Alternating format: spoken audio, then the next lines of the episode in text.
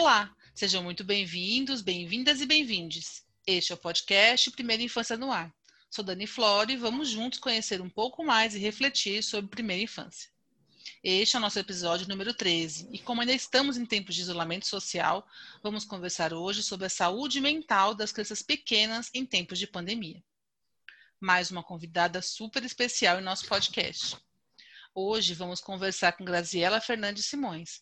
Ela é psicóloga e psicopedagoga, formada pela Unip, também é formanda no curso de pedagogia. Atua em clínica particular com crianças, adolescentes e adultos.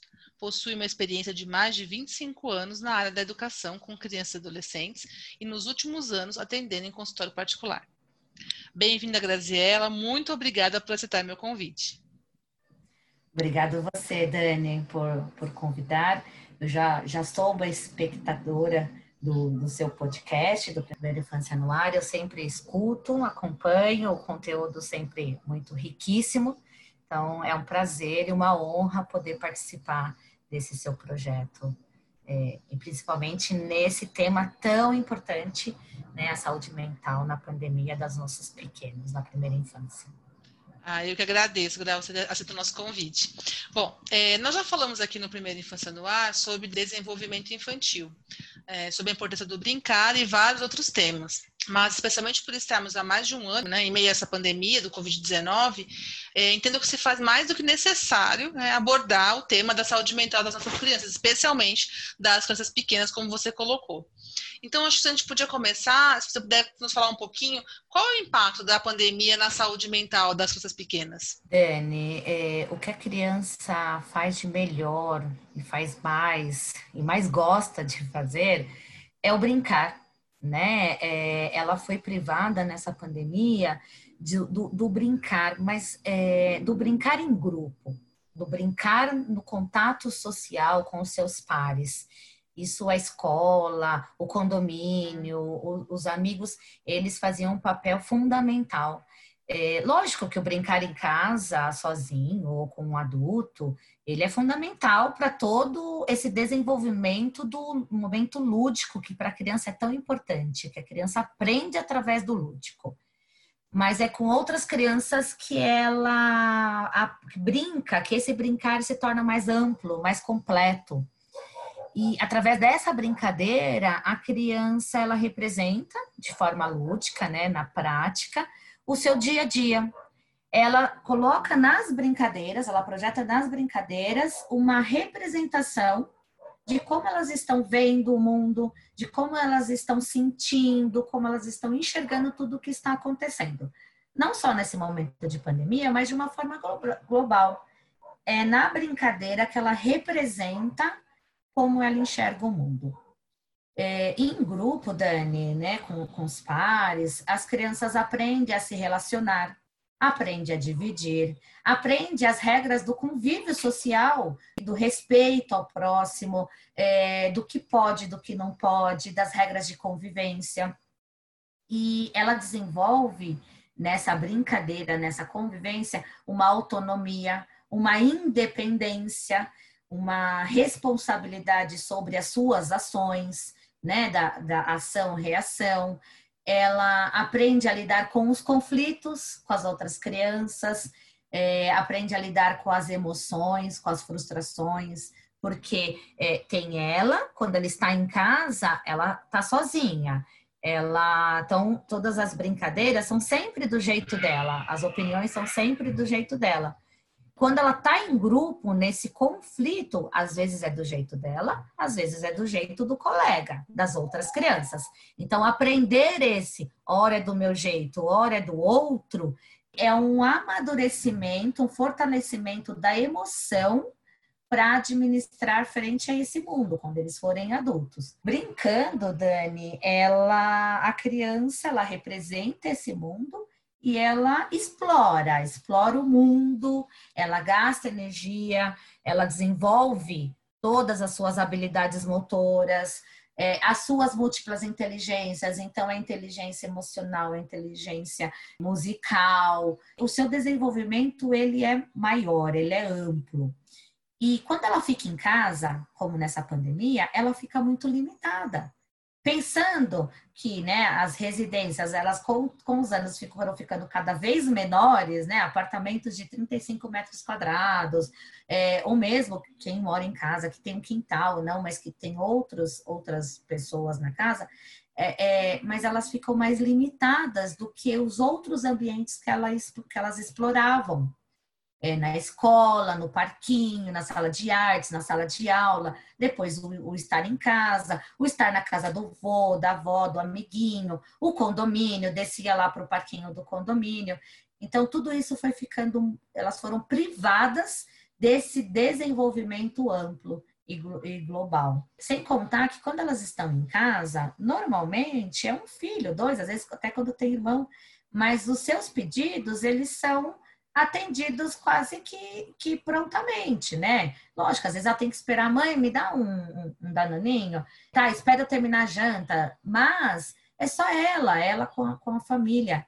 Na escola não, tem as regras de contato, então esses seus pedidos e sua satisfação serem de ser prontamente, né, é, atendidas, vamos dizer, diminui consideravelmente o contato com essa frustração do ter que abrir mão porque é, de esperar porque é a vez do outro, por ter que esperar porque o outro também quer.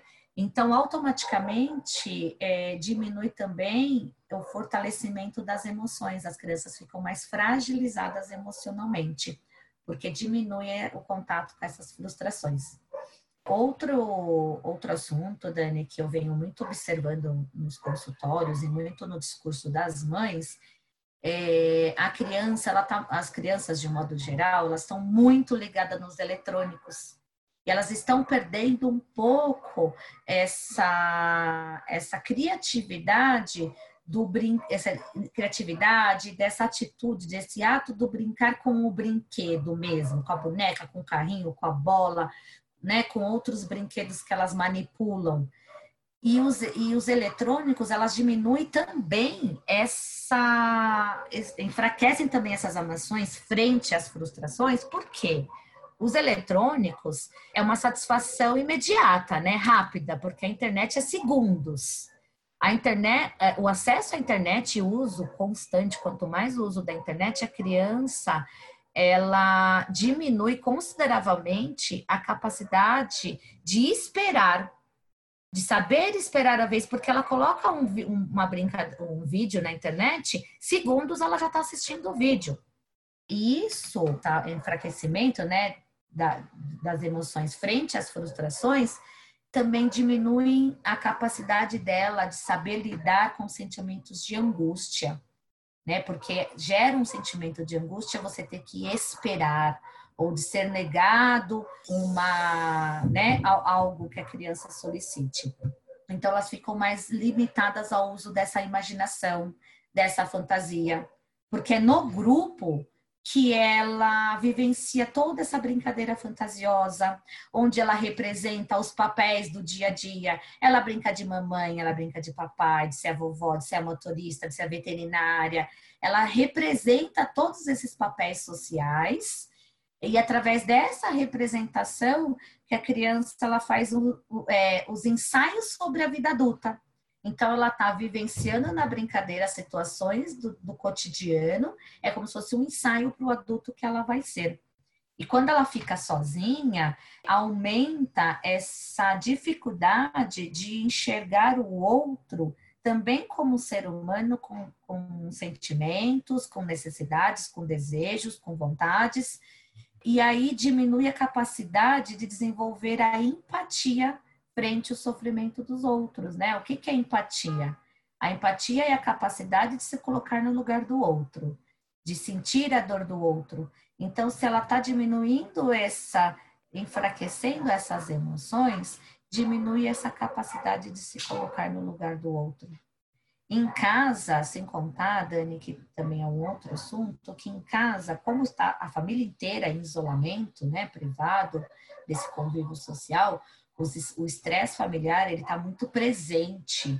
Os adultos estão sofrendo muito, com muitas preocupações sobre emprego, condições financeiras, cumprir os compromissos, até saúde, é, até perderam, né, quando perdem parentes.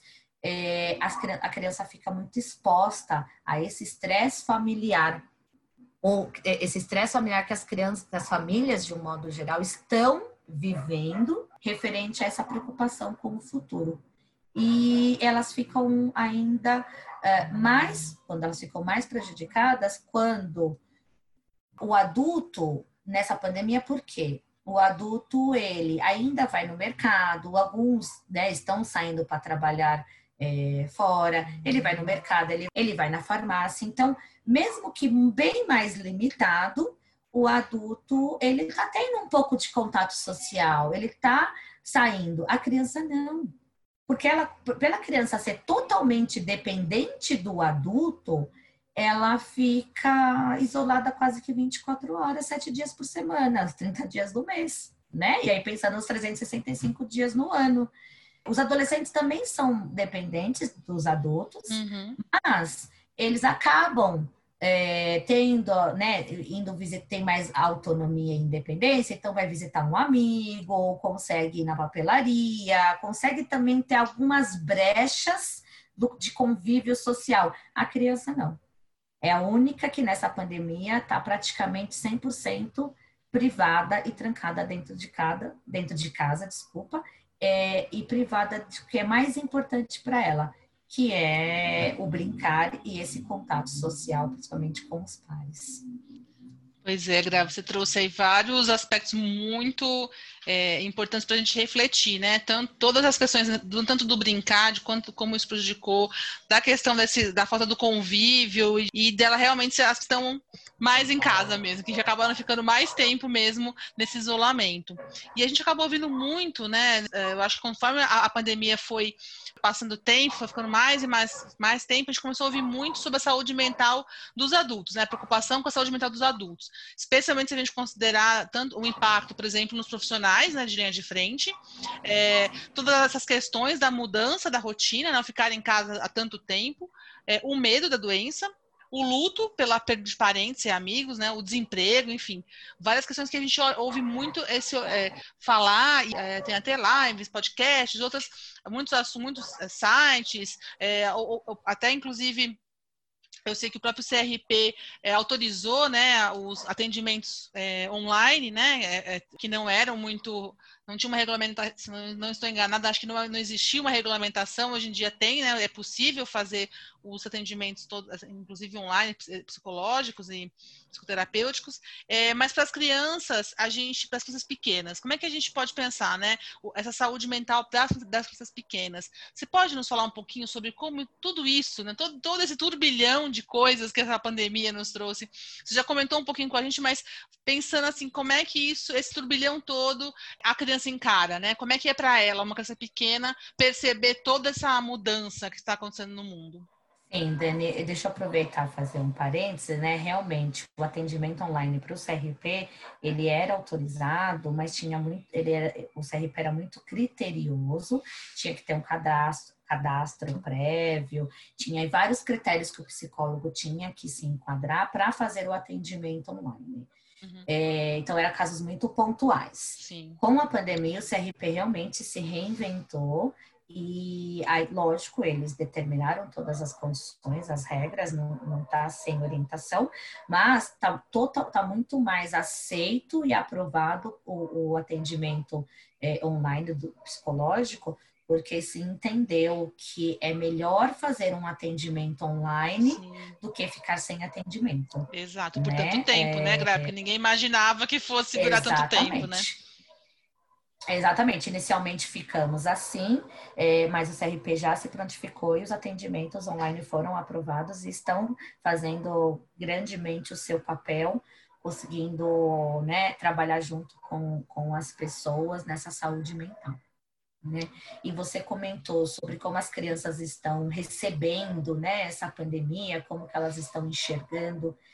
A criança, ela observa muito os adultos que estão ao seu redor né? Os adultos da família, os adultos que ela, que ela convive. Uhum. É, então, aquelas famílias que estão muito ligadas né, às informações que a mídia fornece, aquela que assiste TV o dia inteiro, que fica, né, de manhã assiste um, um à tarde, vai para o jornal, termina um jornal, assiste outro, que fica constantemente com acesso às informações sobre a mídia, sobre a doença que a mídia nos oferece, os adultos ficam, né, automaticamente mais negativos, com, mais medrosos, angustiados, é, com medo, e transmitem todas essas preocupações para a criança. É, é, é uma coisa automática né? E a criança tende a repetir os adultos. Então, provavelmente, elas também ficarão mais nervosas, mais tristes, mais, mais medrosas. E aí, o que me preocupa é que aí a criança sente todos esses esses sentimentos negativos, só que normalmente é alimentado por coisas mais fantasiosas, né? Então, ela amplia todos esses sentimentos e aí pode aumentar o medo, de repente, de perder a mãe, de perder o pai, de perder o irmão. E aí elas não têm ainda uma maturidade, principalmente as crianças da primeira infância, de conseguir entender e separar o que é o medo real de fato, porque meu pai saiu, foi para a rua e pode voltar, né? Pode se contaminar, pode estar exposto. É, daquela mãe que não sai de casa em hipótese alguma. Para ele, os dois correm o mesmo risco de, de serem contaminados. Então, ela tem medo de perder os dois, porque ainda não tem uma maturidade de entender o que é real e o que é fantasioso. Não, aí, não tem essa maturidade ainda emocional. E se é uma família que é, não assiste muito TV, naquela questão da, da constância, do dia inteiro, que quando busca acesso às informações, que é importante, né, para estar é, atualizado, mas buscam em, de uma forma uh, mais limitada, mais consciente, sem expor as crianças, né, a essa mídia, a essas informações, as crianças tendem a estar mais tranquilas e a passar por esse momento é, apenas sentindo falta de, da falta de brincar, a falta de ir para a escola. Ela percebe, ela sente, mas não com esses medos fantasiosos e aumenta grandes e esses sentimentos negativos que elas sentem os adultos próximos a ela. Ótimo, Gra. Então, acho que isso já nos leva até a nossa próxima é, abordagem aqui, que é justamente isso, né? Como podemos nós, adultos, né, sendo pais responsáveis, professores, parentes de crianças pequenas, auxiliá-las a passar por este momento, né, e prepará-las para o novo normal pós-pandemia. Acho que você já deu até algumas dicas aí no finalzinho de, né, dessa questão da evitar essa exposição gigantesca da criança a todas as notícias, né? Que se a gente ficar o dia inteiro na TV, o dia inteiro sobre Covid. Que é isso, temos que estar atualizados, mas é um excesso né, de, de, de, informações, informações muito negativas, né, sua maior, uma grande maioria. Então, acho que já até já, já nos apontou um pouquinho, mas se pudesse falar um pouco mais aí para os pais, responsáveis, professores, como é que a gente pode auxiliar essas crianças a passar por este momento? O excesso, Dani, não é bom para ninguém, nenhuma idade, nenhum tema, né? Nenhum exato, assunto. exato. Então, o excesso de informações negativas, imagine para uma criança que não tem maturidade né, é, emocional, seja o que for, para entender né, o que é real e o que é fantasioso. Então, é, algumas orientações que eu sempre faço né, para os pais é não conversar sobre essas situações, essas notícias com as crianças. E sobre perdas, sobre morte, sobre luto, não conversar na frente delas, não conversar com elas, não alienar a criança né? Sim, existe uhum. um vírus que existe, né? Que tem uma doença que às vezes pode é, deixar, né, que deixa a pessoa doente, é, mas que o cuidado sempre focar no positivo, no cuidado. Então, cuidar de lavar a mão, cuidar uhum. ficar em casa, higiene, é ensiná-la como se proteger é, e se limitar a isso, né? Não, não comentar número de mortos, pandemia, ou se não falar, nossa, sobre os contaminados, sobre que o Brasil vai ser o próximo epicentro. É, são tudo informações que geram uma, um sentimento muito negativo, porque a criança sente esse uhum. adulto, né? Então, não Sim. conversa com ela, não conversa na frente da criança. Orienta sobre o que está acontecendo, orienta como evitar e se limite a isso, porque a criança quer brincar, é isso, quer brincar, quer explorar, a criança sente de um jeito diferente, né? Então, proporcionar para a criança esses momentos de brincadeira, é, deixar os brinquedos mais expostos, deixar um espaço da casa mais disponível para a criança poder brincar, permitir uma bagunça maior na, na sala, é, permitir a criança brincar com outros materiais, com tinta. É, deixa ela brincar com tinta lá no box do banheiro, que aí você já coloca dentro do banho. É, permite a criança explorar outras formas de brincar, usar a sua criatividade. Então, isso é, é esses momentos de brincadeira é, e de mais liberdade para a criança brincar é muito importante, né?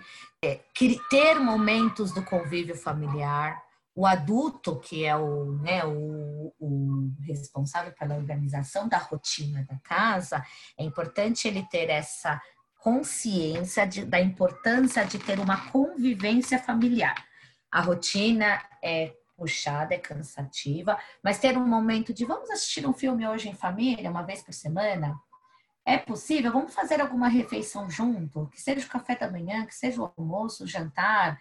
É, vamos parar, vamos para conversar. Terminou o jantar? Não levanta já da mesa correndo, não. Conversa 5, 10 minutos e a gente tem uma, uma mania, Dani, um pensamento de achar que, ai, eu não tenho tempo de ficar meia hora conversando. Não, se você terminou o jantar, enquanto você descasca a laranja para chupar, pergunta como foi na escola, se ela está entendendo a, a, matéria, do que, que ela brincou. 5, 10 minutos já é o suficiente para a criança, né? Essa, esse contato, essa convivência familiar. O brincar com a criança é muito importante. É, não precisa ser uma constância todos os dias, mas a criança, é, vamos brincar, senta com ela, tira ela um pouco do eletrônico, mas não é só assim, ah, Tó, me dá seu celular, me dá seu videogame, você vai ficar sem e pronto. Não, a criança fica tão acostumada a brincar com o eletrônico que, que, né, que dá essa satisfação imediata da internet, do, do, do online, é, que ela às vezes nem sabe do que ela pode brincar. Algumas mães talvez podem reconhecer essa fala agora, assim, de ah, ah, mas eu tiro a internet, ele fica lá largado no sofá, não sabe, não brinca de nada. Eu acabo deixando, porque para não fazer nada. Eu escuto muito esse discurso, né? Hum. É, porque a criança não sabe nem o que brincar. Então, tira realmente o eletrônico, coloca a regra, coloca horário e fala: por que, que você não vai pintar isso? Por que, que você não vai montar o seu Lego? Por que você não uhum. monta aquele quebra-cabeça? Por que você não pega aqueles pinos? Nossa, você gosta tanto de desenhar, por que você não vai desenhar? Por dar sugestões para a criança é, relembrar de, do que ela pode brincar além dos, dos eletrônicos, né? Inicialmente, é o que eu sempre tenho, ah, mas ela não tem vontade, ah, mas ela não gosta, ela não tem mais interesse. Eu escuto das próprias crianças um pouco maiorzinhas, ah, eu não gosto mais de brincar de boneca, né? Uhum. Não, é resgatar essa esse gosto da criança por brincar além dos eletrônicos, né? Oferecer para elas também materiais variados de papelaria, de sucata. Então, é, para ela construir brinquedos, construir brinquedos com material de sucata, pintar, pintar quadro, pintar, é, desenhar. Então, coisas variadas para ela usar a criatividade, não ficar só ali recebendo o conteúdo da, né, da, da internet. E uma dica que eu sempre falo muito, orientação, dica não, orientação que eu dou aos pais, é sempre observar o comportamento da criança. Se está mudando, hum. né? É, ah, teve assim, né? Ah, mas ele fica muito quieto, isolado. Aí eu falei, como era antes pandemia? Ah, não, ele sempre foi quietão, então não mudou. Já era então, o comportamento, né? É. Já era o comportamento dele. Então, o que, o que oriento é assim: observe o comportamento. Está mudando? né? Ah, ele era muito falante, muito ativo, agora ele está mais quieto, está isolado, está apático, está desanimado, uhum. né? Então, sempre observar se esses comportamentos estão mudando, né? O que é, se for necessário, lógico, buscar a orientação, né, de um psicólogo, de um profissional, e sempre conversar com a criança acolher os seus medos, suas preocupações, falar que tudo isso vai passar, que as coisas, né, que um dia de cada vez, que tudo isso vai passar e que é importante que eles estão ali juntos. Sempre trazer uma mensagem positiva para essas crianças, um pensamento otimista. Isso sempre faço com os pais. Com os professores, eu lido muito com as escolas, né, Dani? Assim, hum. e, e escuto muito o discurso das crianças e dos adolescentes de um modo geral. Eu percebo que os, os professores, como o mundo inteiro, não são os únicos profissionais, estão também muito perdidos, né? Sim, é uma novidade também, né? É. É uma novidade para eles. Como ser professor online. Uhum. É, e aí a orientação que eu faço, sempre quando eu atendo, é, já fiz muita reunião online nessa pandemia com escolas, coordenadores e professores, a orientação que eu sempre dou é assim, sejam receptivos com os alunos. Tentam tratar eles individualmente, eu fui professora, professora há muitos anos, então é, eu sei né, é, que não é fácil esse tratar individual. Presencial não é online, então eu sei que não que é uma dificuldade muito grande, mas ter essa preocupação para de tempos em tempos tentar fazer um contato individual com o aluno na aula mesmo, né? Se preocupar de chamar o nome de todos os alunos em revezamento nas aulas, porque eu também discuto muito um discurso de ele nunca fala o meu nome, né? Então, como se não percebesse essa... que ele está ali, que ele está ali, né? Exatamente, como se ele, se, ele, como se ele fosse invisível.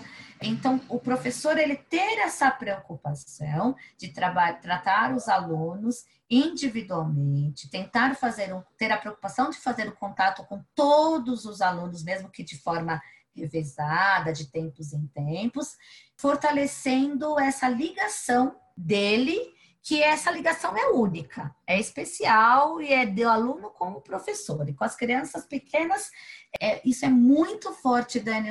Quando eu tenho um paciente e fala assim: a professora lembrou do meu aniversário. Sabe? É um detalhe, mas é muito importante. Né? Uma outra orientação que eu faço muito, que os professores não sejam tão exigentes como se estivessem na aula presencial.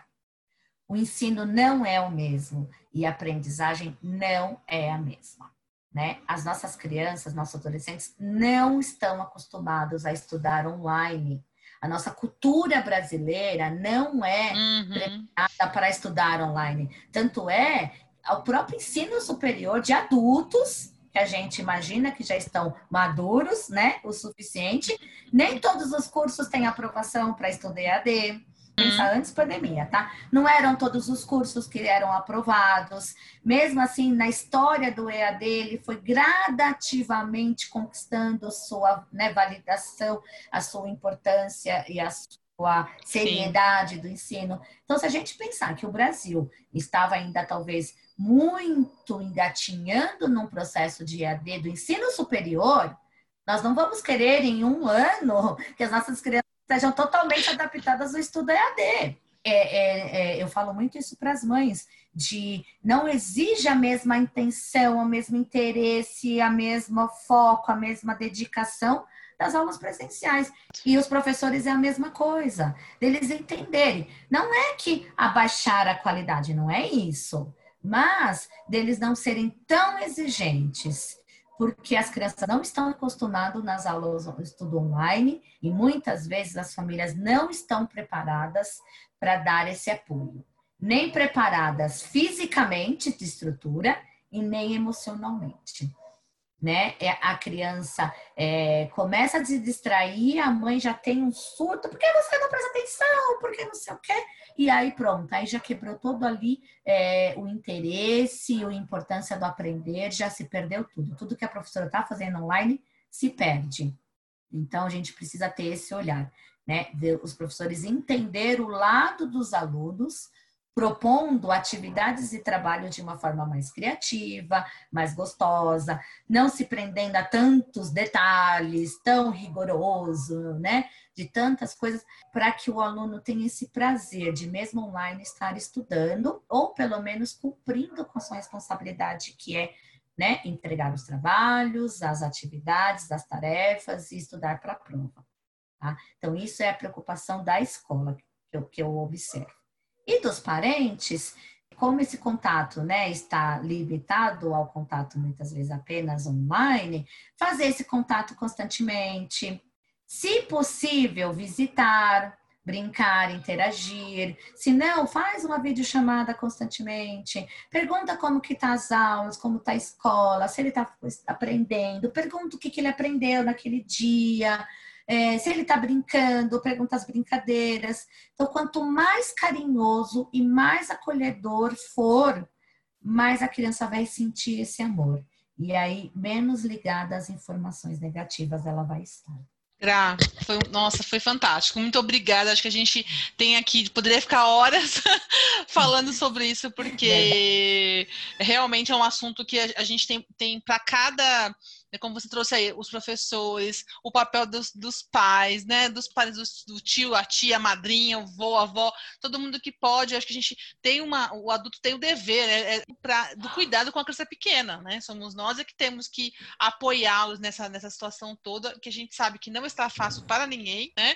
Mas que a gente tem que ter esse, esse cuidado com a criança, né? Acolher. Eu acho que você termina aí muito bem trazendo isso, de ser o mais carinhoso e acolhedor possível com as crianças, né? Então, Gra, muito obrigada. Foi um prazer conversar com você. É, e antes da gente terminar, só queria que você deixasse. Eu sei que você tem uma conta no Insta, não é isso? Inclusive está fazendo alguma, tem feito algumas lives. Passa para a gente qual é o seu contato no Instagram para eu poder depois colocar lá também nos comentários. Perfeito, Dani. É, realmente eu tenho um, uma conta, um perfil no Instagram que eu faço todas, né? É, todo o conteúdo publicado lá é conteúdo que eu construo frente à minha experiência, tudo que eu estudo, tudo que eu leio e tudo que eu vivencio no consultório. E agora eu entrei com o projeto, tem 15 dias com o projeto Despertar, que são lives todas as quintas-feiras, às 21 horas, que é sobre a saúde mental na pandemia. Então, estão todos convidados, é, qualquer público. É, meus pacientes dos adolescentes, dos adultos estão muito participando. Lá nós trazemos assuntos referentes sobre é, a saúde mental na pandemia. Ontem mesmo foi, nós gravamos é, um, um episódio, né, fizemos uma live onde eram os pensamentos e os sentimentos no isolamento social, nessa pandemia. Então, estão todos convidados e o meu perfil é arroba ser.único.psicologia, que a minha identidade visual é ser único, psicologia, então é ser.único.psicologia. Estão todos convidados para conhecer o conteúdo do, do, né, do Instagram. E lá, muito comum as pessoas colocarem mensagens no direct, a gente responde, a gente orienta. Então, estão todos convidados a conhecer meu perfil. Dani, eu te agradeço demais. Foi um prazer falar sobre a primeira infância. Eu sou apaixonada por criança, por trabalho com criança, adolescente. Então, foi realmente um prazer estar aqui, de espectadora para participante. Realmente foi muito gostoso mesmo poder conversar com você. Muito obrigada pelo convite. Ah, Gra, só é, gratidão mesmo, foi muito bom. Eu vou colocar depois todos os seus links no, no, nos comentários. Já sigo você no Ser Único e também acompanho agora o trabalho uh, com as lives. É, então, novamente, só um, um grande é, agradecimento por esse momento. Bom, este foi nosso episódio sobre saúde mental na primeira infância em tempos de pandemia. Lembrando que a cada novo episódio, um novo tema ou um novo olhar sobre a primeira infância. Esse foi o podcast Primeira Infância no Ar. Espero que vocês tenham gostado. Curtam, ouçam, compartilhem. Deixe seus comentários no nosso canal do YouTube, do SoundCloud, Spotify, iTunes e siga nossa conta no Instagram, arroba Primeira Infância no Ar. Até o próximo.